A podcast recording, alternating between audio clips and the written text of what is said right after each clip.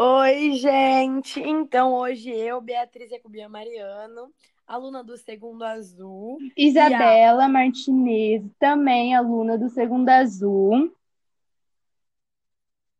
Vamos falar sobre ciclo menstrual, que é uma coisa que ocorre com todas as mulheres, né? Independente. E é isso, hoje a gente vai compartilhar um pouco da nossa experiência, vai contar um pouquinho como é que é e também dar umas informações biológicas do ciclo menstrual. Certo.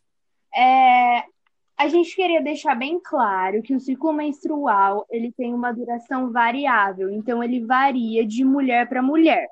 É, a duração média são de 28 dias, só que tem mulher que tem menos e tem mulher que tem mais.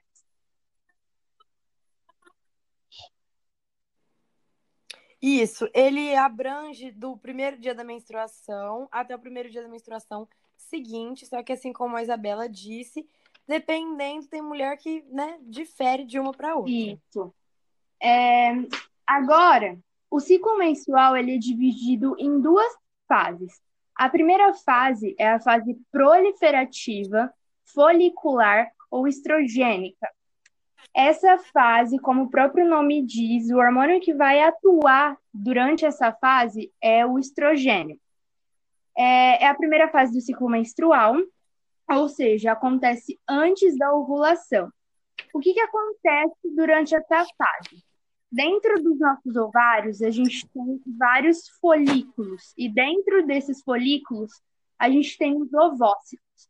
Então, durante essa primeira fase, esses ovócitos eles vão se desenvolvendo, e enquanto eles estão se desenvolvendo, endométrio, que é uma camada de revestimento do nosso útero, o estrógeno ele vai atuar fazendo com que essa camada ela fique mais grossa. Então ele vai induzir a proliferação celular.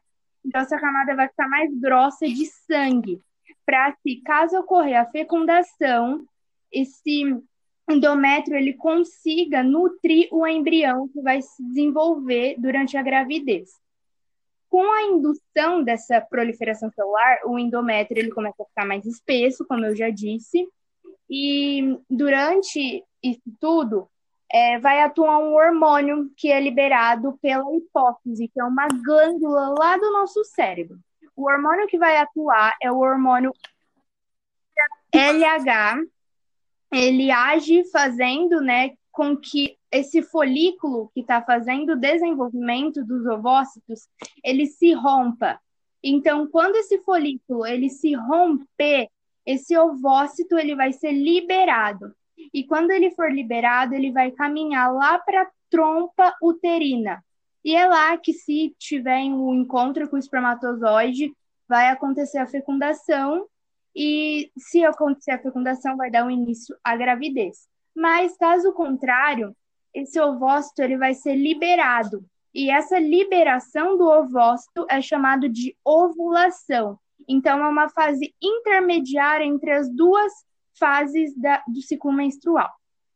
Aí, esse ovócito, depois de ser rompido, o folículo ser rompido e ser liberado o ovócito, vai ser formado um corpo lúteo ou corpo amarelo, dando início à fase secretora. Isso. A fase secretora é quando o corpo amarelo ou o corpo lúteo libera progesterona. A progesterona é um dos hormônios, né, que ele libera, tem também o FSH, o LH e a progesterona e o estrógeno. E a progesterona vai agir sobre as glândulas do útero que liberam uma secreção, que é rica em glicogênio.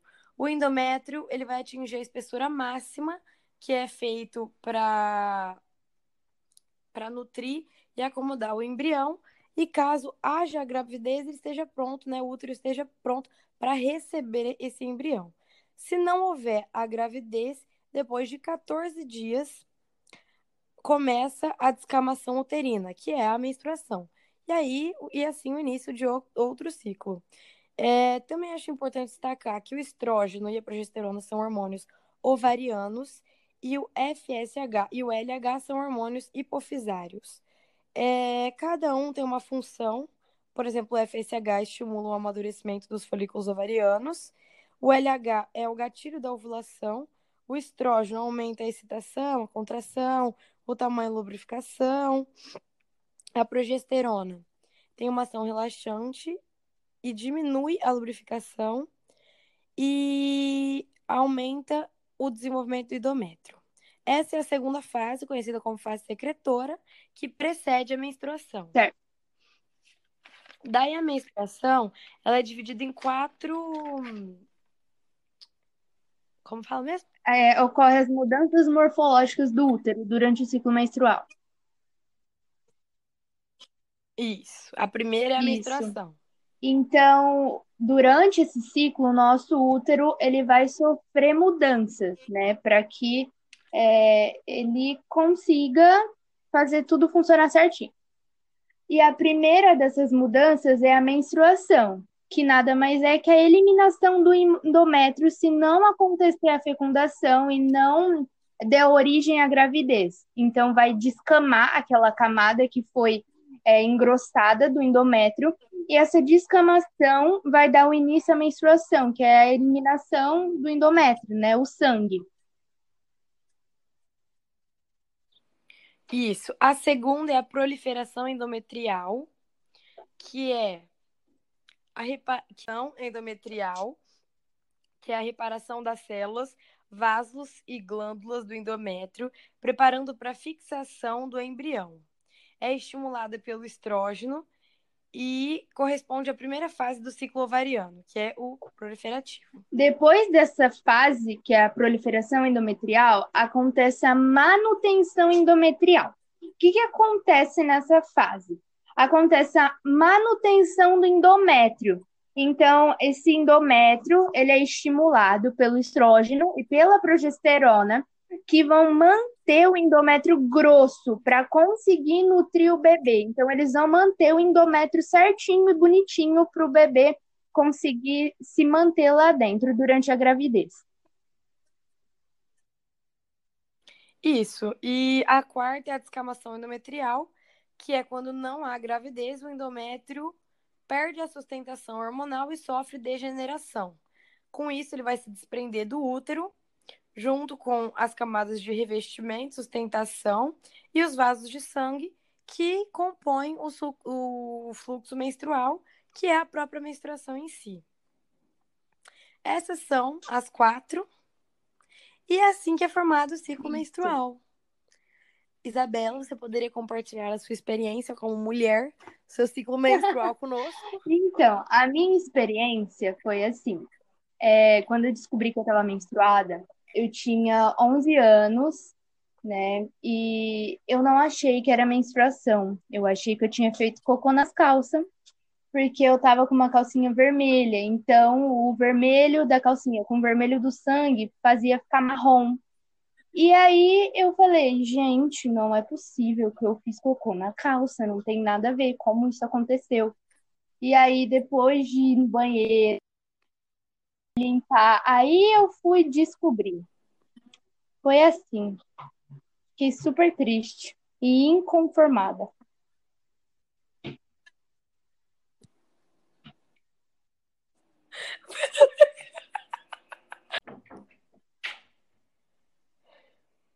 Entendi, Isabela. Bom, a minha experiência foi pouco parecida. Eu também tinha 11 anos. E eu, na minha primeira menstruação, assim, eu já eu lembro até hoje, foi dia 21 de janeiro. Eu tava brincando de Barbie o dia inteiro, o dia inteiro eu tava sentindo uma dor, mas uma dor. Não assim insuportável, mas irritante. A famosa cólica, inclusive tem em todas as menstruações, tomo diversos remédios. Não tomo anticoncepcional por motivos de câncer, porém, não tem câncer, viu, gente? É só que, né, como é hormônio, pode desregular alguma coisa. E, no entanto, eu fiquei com cólica desde a minha primeira menstruação. Aí eu cheguei no banheiro, estava eu, minha queridíssima irmã e minha mãe. Minha mãe virou e falou: parabéns, virou mocinha. Eu virei e falei: oi. E desde então, né, toda menstruação cólica, eu tenho muita cólica. Meu ciclo, ele é geralmente regulado, tem dias que atrasa, tem uma vez ou outra que atrasa, mas geralmente regula com facilidade. Tem duração de cinco dias. E eu tomo bastante remédio para cólica, então às vezes acaba reduzindo um pouco, por exemplo. É porque desce muito para mim, meu fluxo é bem intenso. Porque também teve caso de endometriose na família, né? Não, não fiz o exame ainda para ver se eu tenho. Meu raio-x está marcado, mas devido à pandemia não fui fazer. Não irei, então, brevemente. Mas é, é isso. Minha experiência com a menstruação, né? Muito agradável, né? Das melhores. Porém, estamos é. aí, né? Cada mulher do seu jeito. E eu queria comentar um negócio também, que é só acrescentando uma, um ponto importante do ciclo, que durante esse ciclo, além dessas fases que a gente comentou, também tem um período chamado de dias férteis, né? Que é durante os dias que há a fecundação Sim. entre óvulo e espermatozoide. Então, esses dias que é mais capaz, né, de acontecer a fecundação e a gravidez. E é, é verdade. Ah, e também a Muito obrigada. Queria, queria acrescentar que a janela fértil ela dura de seis de até seis dias. E além disso, indicar documentários e vídeos, né? É verdade. E, ai, gente, esqueci de falar da TPM, também famosíssima entre as mulheres. Verdade. Lembra que também a TPM, né, que a maioria das pessoas tem, se não é. todas, que é uma fase onde os hormônios ficam à flor da pele, né? Que, ai, misericórdia, tem um monte de sintomas, estresse, dor, sensibilidade, enfim. Bom, Isabela, fala pra gente o que, que você assistiu, o que, então, que você viu, é... recomendações. Aqui eu separei algumas tanto documentário quanto vídeo e série, e tem site também que falam sobre esse assunto. É, então, eu vou falar um pouquinho é, de cada um. Tem um, um vídeo, né, um canal no YouTube chamado TED Ed, que além de vídeos sobre ciclo menstrual, ele ensina todos os tipos de matérias, é, e é muito bom, muito bom, eles explicam super bem. Também tem o Always Brasil, que é um vídeo que fala sobre o ciclo menstrual, também achei muito legal. É, tem o site do Clear Blue na internet, é só pesquisar também. O site do Clue e um documentário muito legal na Netflix que chama Absorvendo o Tabu, que mostra muito é, o preconceito dos homens com a menstruação antigamente, é, sobre como as mulheres viam a menstruação. Então é muito legal e vale muito a pena assistir. É verdade, é engraçado como a menstruação ela é de lugar para lugar, às vezes é tratada, digamos assim. Em alguns lugares as pessoas condenam isso, não falam sobre isso. Cê, é, a gente assistiu até em sala um documentário onde as mulheres tinham que fazer os próprios absorventes, porque é considerado uma vergonha você em algum lugar comprar, né? Então é um pouco complicado isso. E além de tudo isso, eu queria também deixar aqui é, alguns exercícios de vestibular que eu acho muito legal é, passar para vocês também, para ter noção de como esse assunto é cobrado em vestibular. Então, eu pesquisei alguns é, exercícios e eu achei exercícios no site Brasil Escola, Mundo Educação e Blog do Vestibular. Tem exercícios tanto da Unesp quanto da UFPR, é, UEL também. E aí eu vou falar, vou falar só um exercício aqui, depois é só procurar, é muito fácil de achar. Só para a gente ter uma noção disso. É... Agora essa parte depois. Então, aí sobre os exercícios, eu vou falar sobre um da Unesp de 2010. Eu vou ler aqui. Paula não toma qualquer contraceptível e nem e tem um ciclo menstrual regular de 28 dias exatos. Sua última menstruação foi no dia 23 de junho. No dia 6 de junho, Paula manteve uma relação sexual com uso de preservativos. No dia 24 de junho, Paula realizou um exame de urina para verificar se havia engravidado. Em função do ocorrido, pode-se dizer que no dia 6 de julho, Paula.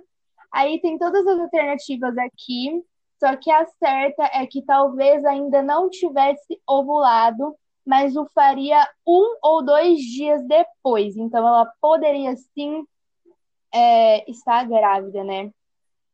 E depois tem, é só pesquisar na internet certinho, tem vários é, exercícios na internet que fala sobre o assunto, de várias universidades, e é muito interessante pesquisar.